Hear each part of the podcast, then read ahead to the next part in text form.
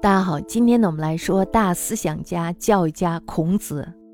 孔子呢，名丘，字仲尼，春秋时期的鲁国人，出生于公元前五百五十一年，春秋时代的大思想家，也是我国古代著名的教育学家。他的思想还有学说，在我国历史上产生了巨大的影响。孔子呢，他出身于一个没落的奴隶主贵族家庭，其实他继承了他父亲的氏。他是他父亲的一个小老婆生的，也就说呢，他是一个老来子。到他父亲死的时候，那时候他还很小。他父亲死了以后呢，他就被他的继母，也就是说他父亲的大老婆给赶了出来。同时被赶出来的呢，还有二老婆的儿子。所以呢，孔子和他的母亲一直都过着非常清贫的生活。那么孔子为了生活，他在市集上学会了很多生存的本领。由于他还保留着他父亲的那个士的身份，所以呢，他还能继续受教育。这就是孔子为什么他能够受到良好的教育的主要原因。孔子呢，他一直其实都有一个报国的志向，但是呢，他在鲁国一直做的都是什么成田啦、牧政啦，像这种小官职，所以呢，他没有机会参与这个国家大事。由于他太穷了，挣的钱呢不足以养家，所以呢，在他婚后有小女儿的时候，这时候他就决定出来办学。当时他办学的条件就是你带十个肉条来，这时候我就可以把你作为我的学生，纳入我的名册，让你在我这儿学习东西。所以说呢，孔子他其实是通过办学改善了自己的生活的。那么这时候你可能会问，当时都是官学，像他一个私学，人家怎么可能让他办呢？大家要想的就是当时的那个时代是混乱的，是吧？那个时代都是诸侯争霸，谁还管孔子这点小事儿啊？所以呢，孔子他的学办的是顺顺利利，而且呢还有很多他国的人然后来找他求学。他开设的课程呢，主要有道行、言语、政事、文学四门课程。而且呢，还把礼节、音乐、射箭、驾车、写字、算术等等六艺这些技能也都教授给了学生。孔子呢，把学而不厌、诲人不倦作为自己的座右铭。他不断的鼓励学生把学习与思想统一起来，认为呢，只死读书而从不思考就会迷惑，只是想来想去而不勤于学习，这时候呢，就会走上邪路。而且他还特别提倡的就是因材施教，温故而知新，知之为知之，不知为不知。那么这些教学方法，还有这些教学态度，也受到了人们的称赞。孔子办学呢，取得了非常大的成绩。当时呢，据说他的学生先后有三千多人，其中呢，成绩优异的有七十二人。这在当时呢，是一件非常了不起的事情。孔子呢，虽然在办学上非常的成功，但是他始终都还是希望自己的学识成为管理国家的利器。那么在昭公二十五年的时候，也就是公元前五百七十一年的时候，这时候呢，楚国内乱，孔子呢他就离楚至齐。齐景公呢一直都非常仰慕孔子的学识，于是呢就向孔子问政。那么孔子就说了：“说君君臣臣，父父子子。”又说呢：“正在劫财。”但是当时齐国的政权掌握在大夫陈氏手中。这时候景公虽然非常喜欢孔子，可是呢却没有权利，又留不住人家，那么又不能折了自己的面子，所以呢他就说说自己已经老了，不能用了。也就是说呢，我留不了你，我没办法留你。那么孔子呢在齐也是不得志，于是他又返回到了鲁国，退而呢就开始修诗书礼乐。那么这时候弟子也是非常多的，从很远的地方来求学的也是非常多，几乎呢遍及了各诸侯国。当时呢，鲁政权是掌握在季氏的手中，而这个季氏呢，又受制于他的家臣杨霍。那么孔子呢，他对当下的这种政治形势就非常的不满意，他就认为这是陪臣之国命，不符合礼仪，于是他不愿意出仕。他说：“不义而富且贵，于我如浮云。”那么到了鲁定公九年的时候，杨霍被逐，这时候呢，孔子才上任。他被任命为中都宰。当时呢，孔子已经是五十一岁了。行之一年，四方责之，遂由田中宰任司空，升官了。后来呢，又再次被升为大司寇。也就是在鲁定公十年的时候，公元前五百年的时候，齐鲁甲骨之会，鲁由孔子相立。孔子认为啊，有文士者必有武备，有武士者必有文备，早做防范。这时候呢，齐国的国君就非常想以武力来挟持鲁军，但是呢，就由于孔子的这一句话，他的阴谋没有得逞，并且呢，孔子还运用了一系列的外交手段，收回了被齐侵占的运、冠、归阴之田。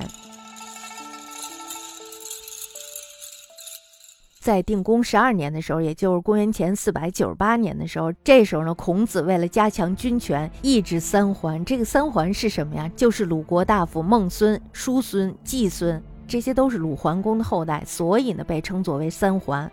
那么他就是为了抑制这些人，援引古制，家不藏甲，亦无百治之称，古之至也，并且呢，还提出了堕三都的计划。其实这些呢，就是孔子利用了三桓，还有他们家臣的这些矛盾来实行的。孔子的这一系列的举动呢，如旱地春雷，但是呢，孔子却失败了，却成功的引起了齐人的恐慌。齐国呢，非常怕鲁国强大起来，如果鲁国要是强大起来，他就干不过他了呀，是吧？所以呢，他就选了有才艺的漂亮女子，送到了鲁定公还有季桓子的手里。就这样呢，就导致了鲁国出现了败政的现象。那么孔子的政治抱负呢，也就难以实施了。于是他又带领着回颜、子路、子贡、冉有等等十余个弟子离开了父母之邦，开启了长达十四年之久的周游列国、颠沛流离的生活。那么在孔子五十一年的时候，他就先到了魏国。魏国的卫灵公呢，非常的礼遇他，但是呢，后来又受到了监视，因为他怀疑孔子是一个奸细。孔子他也非常的害怕，于是呢他又准备去陈。在路过匡地的时候，这时候就被人围困了，在这儿呢被围困了五日，逃离了匡城。最后呢，又到了蒲地，在蒲地呢，他又碰到了魏国的贵族公叔氏，发动叛乱。解围之后呢，他原本是要过蒲之晋的，但是呢，晋朝又开始了内乱，于是他又只得返回了魏国。魏灵公呢，他也非常的懈怠，也是不太爱理朝政，所以呢，他就不用孔子。那么这时候孔子就说了：“说苟有用我者，七月而已，三年有成。”那么后来呢，魏国也内乱了，孔子呢，这时候就离魏经曹至宋。宋司马桓奎欲杀孔子，孔子呢，于是又微服过宋，至政之臣。当时呢，孔子已经是六十岁了。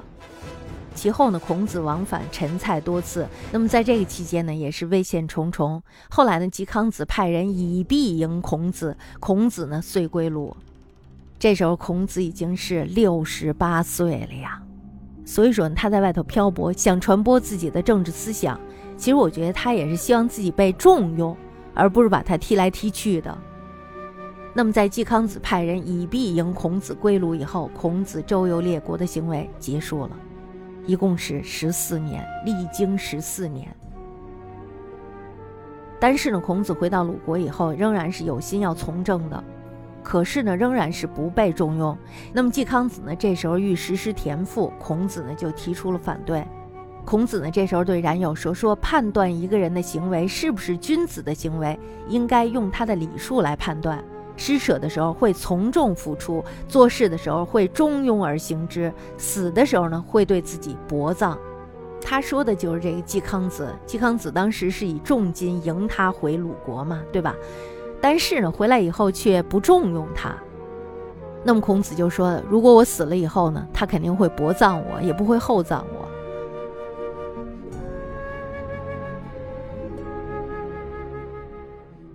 在鲁哀公十二年的时候，孔子呢继续从事教育，还有就是整理文献的工作。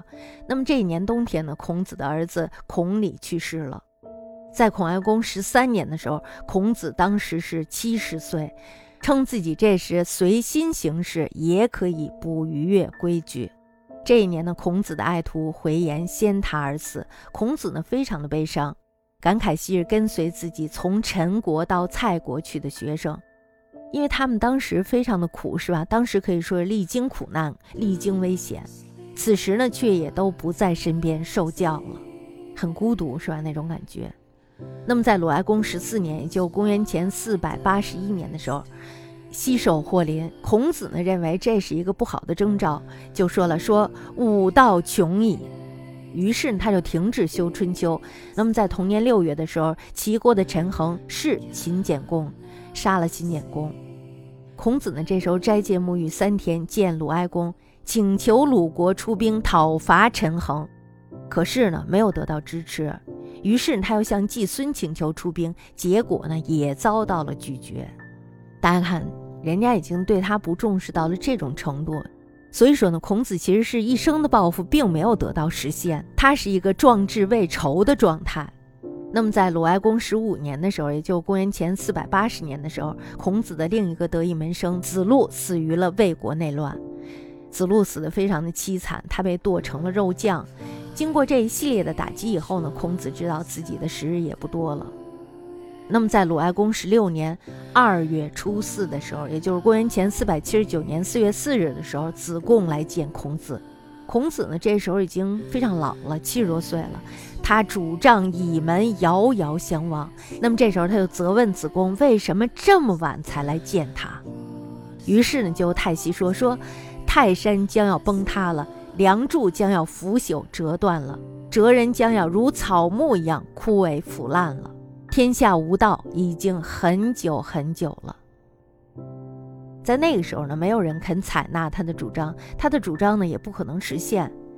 夏朝的时候，人死时呢在东街宾宴；周朝的时候，人死时在西街宾宴。那么到了殷商时期呢，人死时在两个营柱之间。昨天黄昏梦见自己坐在两营之间祭奠，自己的祖先是殷商人啊。这是孔子对于自己一生的悲叹。那么就在鲁哀公十六年二月十一日的时候，公元前四百七十九年四月十一日的时候，孔子患病不愈而卒，终年七十三岁。最终呢，他被葬在了鲁城北泗水岸边。这就是孔子的一生。其实我觉得孔子的一生还是渴望自己当官的，并不是说要传播自己的什么思想。他是希望自己的这些学识对国家有用，但是在那种世道下，他却没有找到自己的用武之地。于是他其实到老年的时候是很悲哀的。